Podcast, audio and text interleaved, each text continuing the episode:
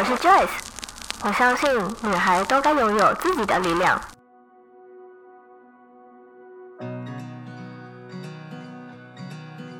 分享让我们彼此之间拉近距离，无论是身心灵成长，或是自我疗愈，身为女孩的我们都该拥有精彩的人生。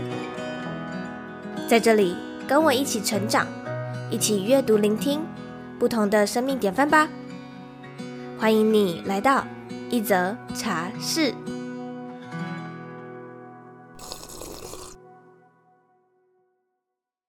今天这一集呢，是比较特别的一集，是母亲节特辑。那因为母亲节快到了嘛，所以呢，我就邀请到了 Joyce 的妈妈本人来到了一则茶室，那会跟我们聊三集内容，每一集的内容跟主题会不太一样。那第一集呢，我们会是以小孩的角度来问我妈问题。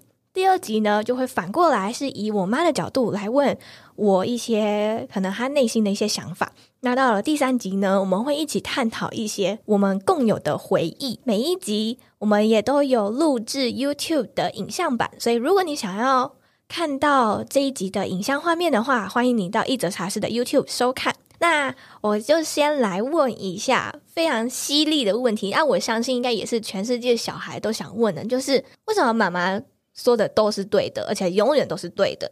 这是我在我很小的时候我就想问的问题了，请你代表全世界所有妈妈回答这个问题。我不能代表全世界的妈妈回答这个问题，我只能用我的角度来回答你。好，可能你的小的时候我说过这样的话很多次，对，因为我的父母也是这样教我的啊。你应该也有听过，父母在教孩子一定是延续自己的父母的教导方式。对对，对，那可是现在。现在的我已经不会这样想了啊，嗯，因为我觉得在你们身上我学到了很多的东西，譬如你教我的 podcast 的东西啊，嗯，还有你小妹妹教我的一些她的想法，可是我又觉得，哎，好像又很对的人生哲理方式，嗯，很多旧有的知识跟观念也一直在被推翻嘛。天下无不是的父母这句话，嗯，觉得应该已经不成立了，嗯，对，没错。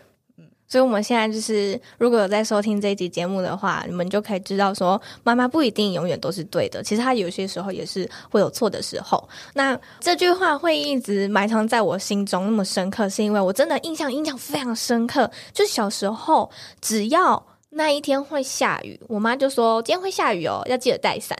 然后我就会很倔强，我说。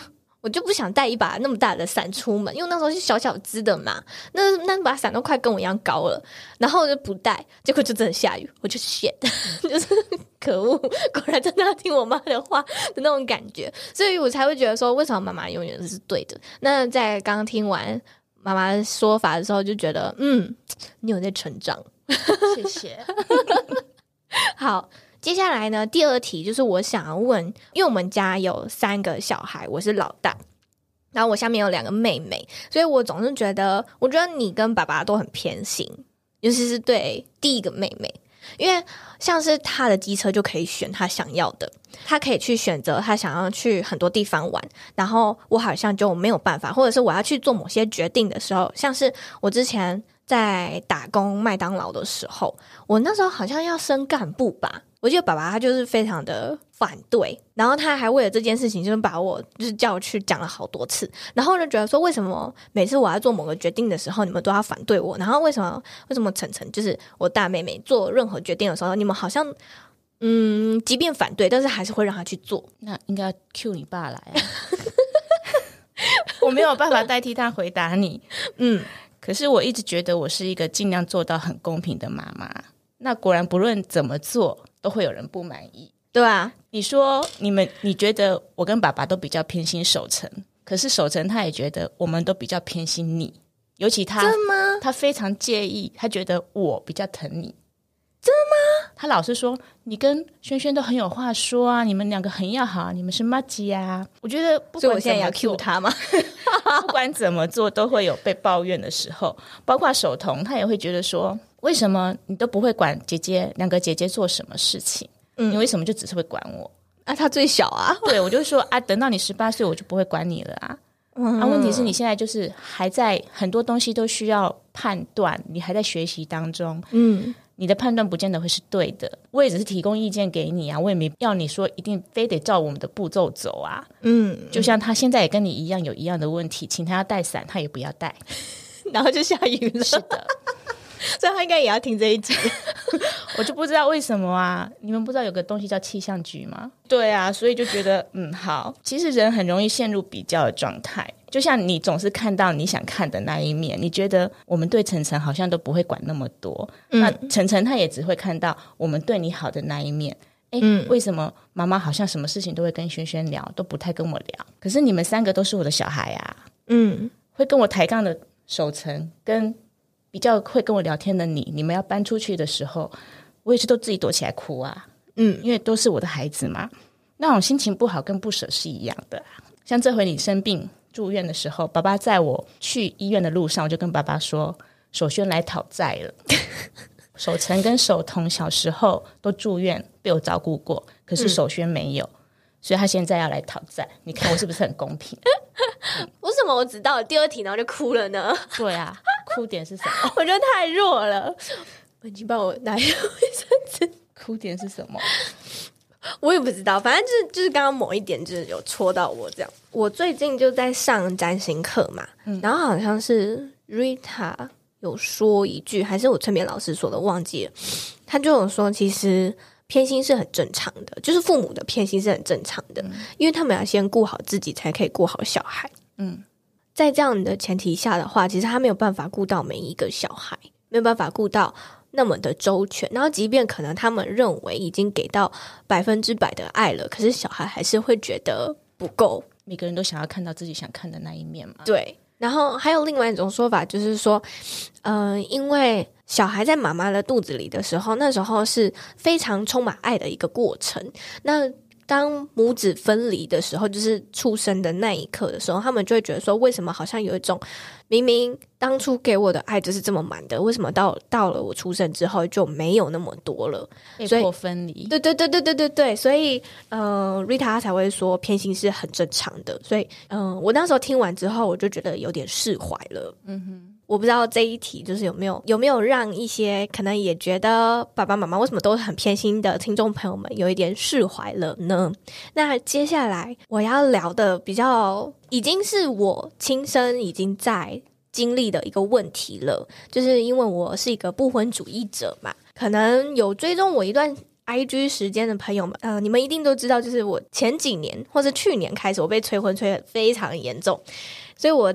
这里我就想要再一次的问我妈，虽然这个问题我已经问过很多次了，可是我想要再拿到节目里面再问一次，就是如果我不结婚不生小孩可以吗？你是想要留下证据吗？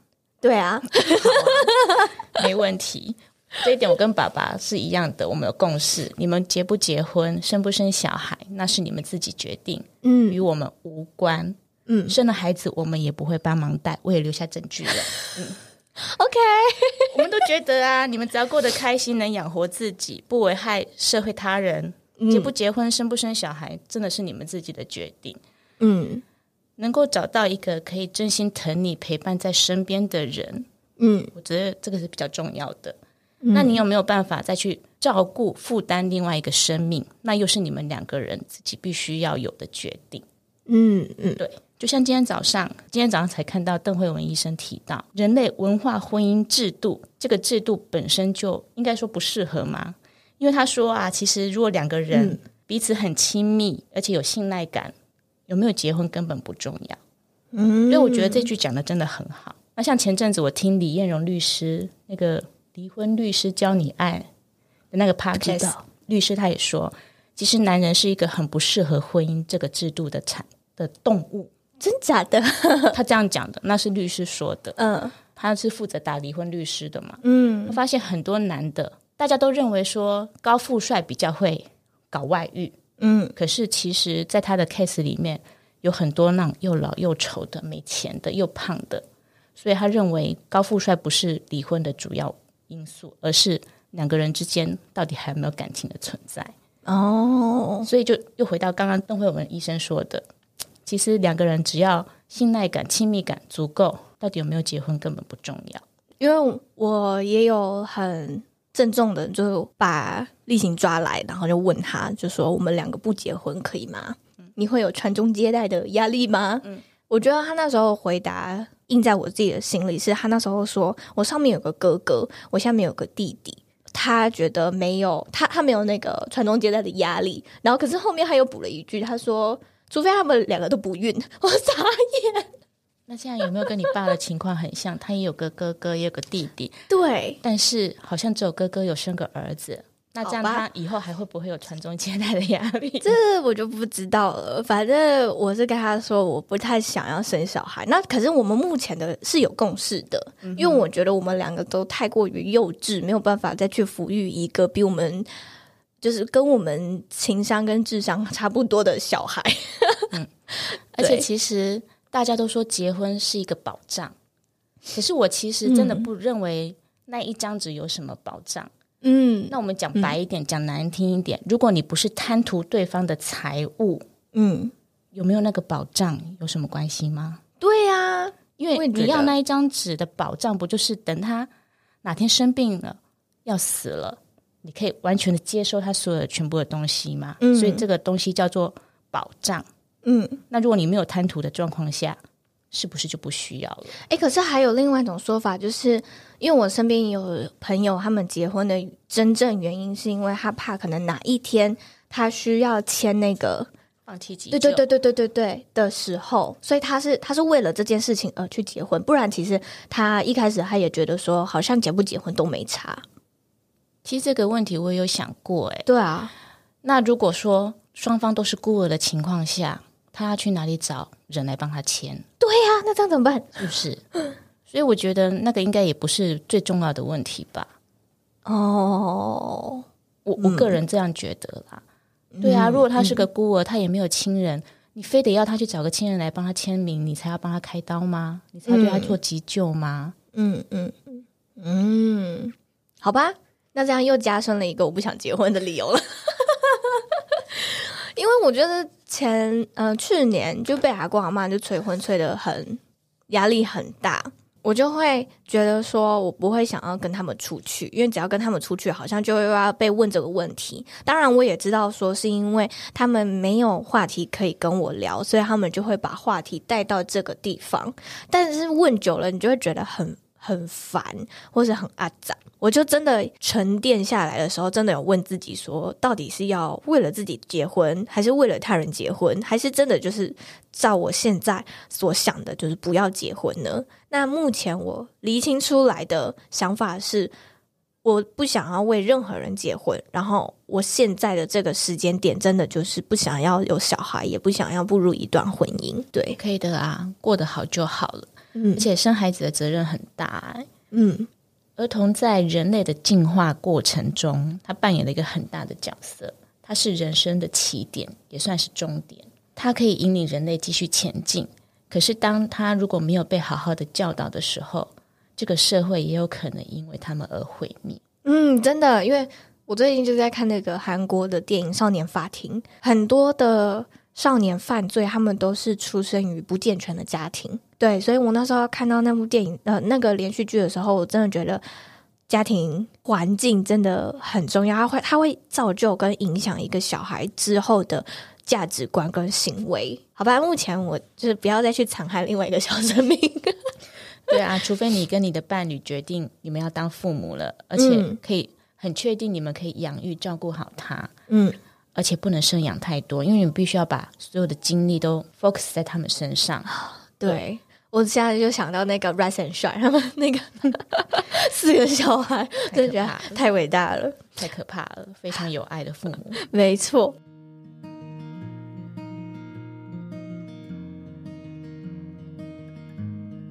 一则茶室的茶友们一定都知道，我去年还是前年开始接触身心灵了嘛？那其实我会开始接触身心灵，是因为我妈她引领我进来这个领域，所以我很想要问，就是。你一开始是为什么会想要接触身心灵？然后为什么会选择想要跟我分享呢？其实一开始接触身心灵，应该就是已经到了所谓的空巢期的那种茫然跟寂寞吧。你跟守成都大了，然后搬出去了，嗯，那就只剩下守同一个比较需要我的照顾。嗯，我想这应该就是一个当了十多年家庭主妇所没有办法接受的那种落寞感吧。然后就会想要知道自己存在的价值是什么。那如果我只是纯粹为了当一个母亲，那我已经完成了两个孩子长大了的陪伴过程，只剩下一个小的。那我自己的存在价值跟我应该如何去寻找呢？其实那时候心情很低潮，就会觉得自己诶，好像不再被那么的需要了。那时候也有嗯尝试很多方式想要找到快乐跟证明自己存在的价值，可是发现诶，买东西的当下，你只有当下快乐，或者是之后的几个小时快乐。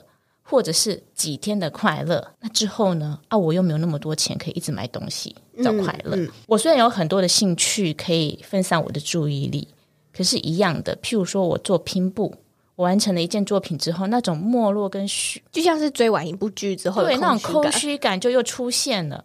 嗯、那就要一直不断的、一直不断的在做做作品。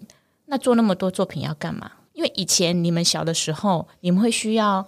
啊，书包啊，提袋啊，被子啊，这些，那我当然可以就一直做，一直做，就觉得自己好棒哦！我可以一直提供给你们。我那时候都觉得自己是使命必达的妈妈。可是现在你们不需要了耶，那我怎么办？后来就是去逛书局的时候，发现了一本书，它叫做《光之手》。那这是你的第一本身心灵的书？对，对，那是我身心灵的第一本书《光之手》。嗯。可是回家之后，发现自己好没慧根，我看不懂，因为它其实是写给疗愈师看的。哦，对你来说太难了。对，他是写给疗愈师，然后因为他有探讨到一些个案的问题，那我就觉得哦，连这种都看不懂，那怎么办？后来又发现，诶，它里面有提到一个课程叫做光的课程，嗯，那他是专门就是写给人家在家里自修、自己学习看的。那我就想，嗯，那这个书好像之前在网络上网络书籍有看过。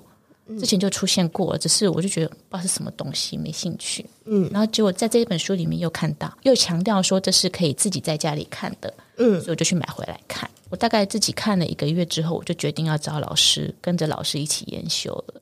哦，对，所以是这个过程。那你这样算起来的话，你接触身心灵也是两年前的事，差不多。对。我刚刚就这样听你讲啊，然后我就想到，就是最近我不是在上占星课嘛，嗯、然后因为因为你是巨蟹座嘛，那时候老师他就说巨蟹他他的代表是妈妈或宝宝，然后他的使命就是来滋养的，就是滋养小孩啊，然后保护小孩啊，保护自己的一个领域的。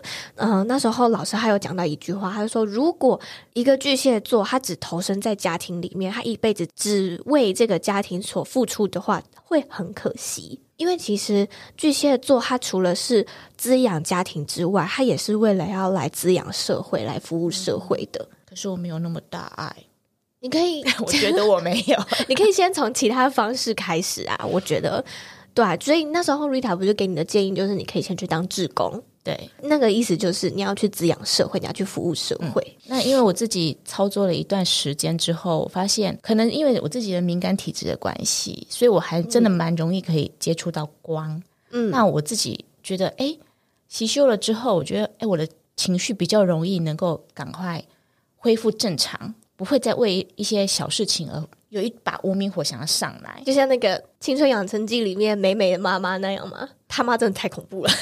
我没有他那么夸张啊，嗯嗯嗯，他那个是太太扯了。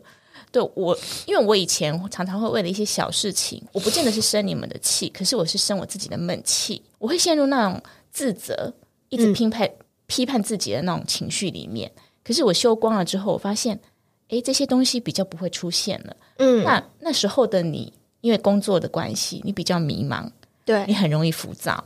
很容易暴躁，嗯，也许你自己没有感觉，可是我真的都可以感受到你传递出来的那种愤世嫉俗、愤青的氛围。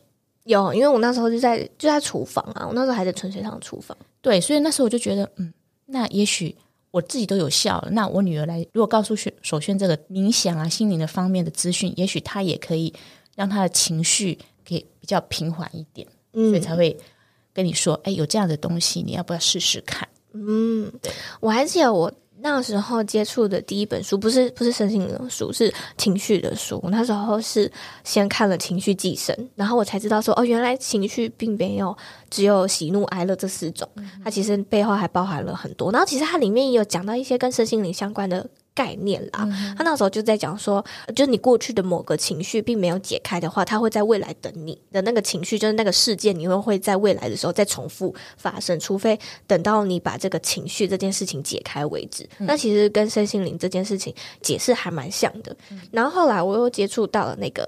蔡康永的成为成为更好的自己吗？我有点忘记他的书名了。反正他里面也是在讲类似情绪相关的书，所以后来我才觉得说，哦，我先从情绪开始，嗯，先了解自己的情绪之后，然后我开始试着冥想，因为我想要就是。Calm, dead，然后平静。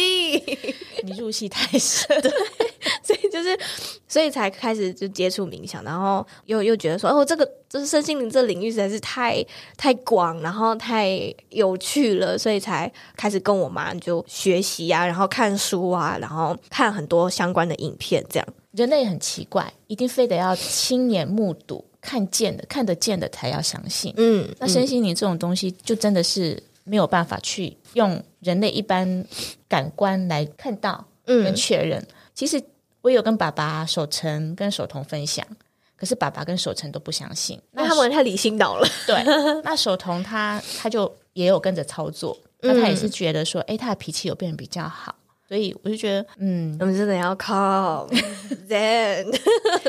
我们是礼拜几看那一部电影的？你到现在还在疯？我是礼拜六的时候看的。那最后呢，我就是想要再问，就是如果能够再给你一次机会重来的话，你还会再选择生下我吗？还是去过你自己想过的人生？会啊，会把你生下来啊，因为你是一个生命体呀、啊。那我不想杀生啊，也太太简单了吧？因为当时我才几岁，二十一岁，对我而言，你就是一个很可爱、软软香香的小动物啊。对啊，而且有你的存在，那一段时间日子是真的很开心、很快乐啊。当然，你开始会顶嘴就很讨厌了啦，这是每个妈妈的心声吧。嗯，我也跟你说过啊，有一次我在冥想的时候，我不是问说，哎，我这辈子来的目的是什么？我的使命是什么？嗯、结果我不是听到有人跟我说，你就是来当妈妈的吗？对。我真是快疯了！我是来当妈妈的。那可是后来我自己仔细想一想，哎，对呀，我好像从小学，我们小学那个年代是有在做那种性向测验，我不知道你们有没有。嗯，然后我每次的性向测验结果几乎都是导向家庭主妇吧，家庭主妇，真假？新娘，就是那种就觉得，嗯，为什么？就像哈娜一样，从小就梦想着要当家庭主妇，在家里煮饭带小孩这样子。所以某种程度上，我也是过着我憧憬的人生，没错啊。我会问这个问题，是因为我觉得说你在生我的时候，你想要去念大学啊，然后你想要进公司啊，然后会不会是因为生下我了，然后好像阻止你去过你真正想要过的日子？你想太多了。我是在跟你爸认识没多久，你爸就去当兵了。那时候我就想要再去考大学了，嗯、可是是你奶奶阻止我的，所以不跟你没有关系。因为他怕他儿子被兵变了，嗯，好，对啊，所以不要胡思乱想这些问题。对啊，你看才几题，你已经哭成这样。我不知道这包卫生纸够不够，我没有多带哦。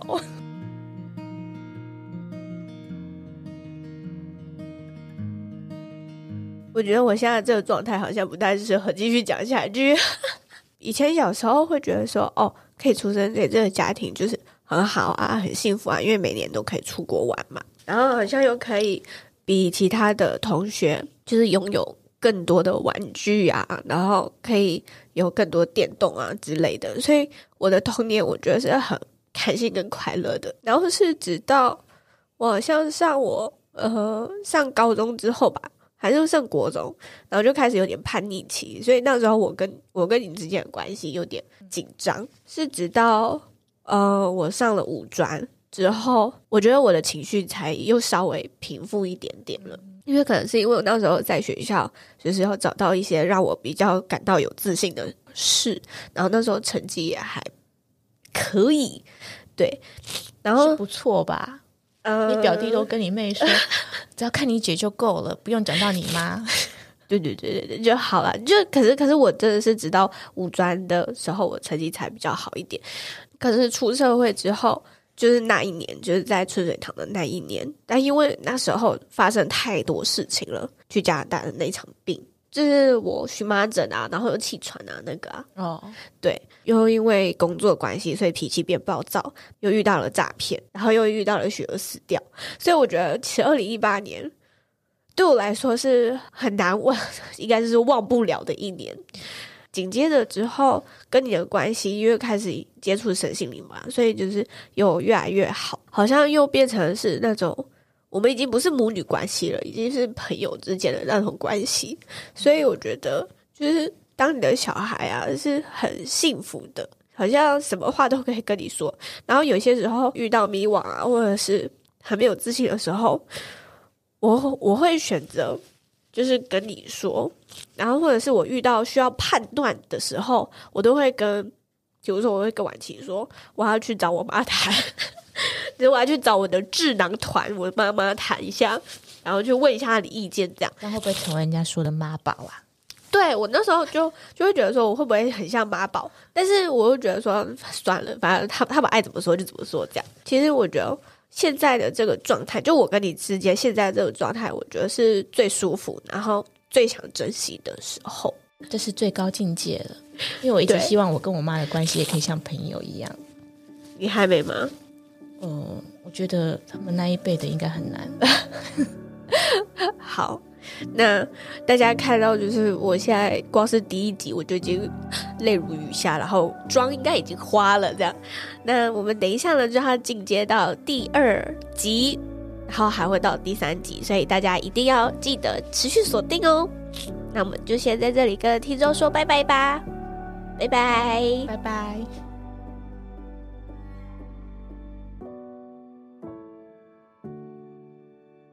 这一集的访谈内容结束后，我其实得到了许多的疗愈，终于在我自己的内心放下一颗大石头的感觉了。有些心里深藏已久的话，和妈妈说完之后，总觉得舒展开来，那个心里一直纠结的地方，感觉好像被我松开了，打开了。我觉得。在我们一生当中，如果你有机会的话，真的要和你的家人或你亲近的朋友、亲近的伴侣，把一些内心的纠结以及内心的误会讲开。不然，如果你把这些问题带到了棺材里面，你就永远都没有办法解决你内心那个一直无法打开的结了。而我也非常想要邀请各位有在收听这一集的茶友们，都能够在这一次的母亲节的期间，打电话给妈妈，或是打电话给爸爸，诉说那些你内心一直想说却不敢说的话。希望你们都能够透过这一集的分享，得到一些帮助，也希望你们可以开始行动，与自己的家人。与自己亲密的伴侣和解吧。那我们的下一集会在四月二十九号上线，敬请期待喽。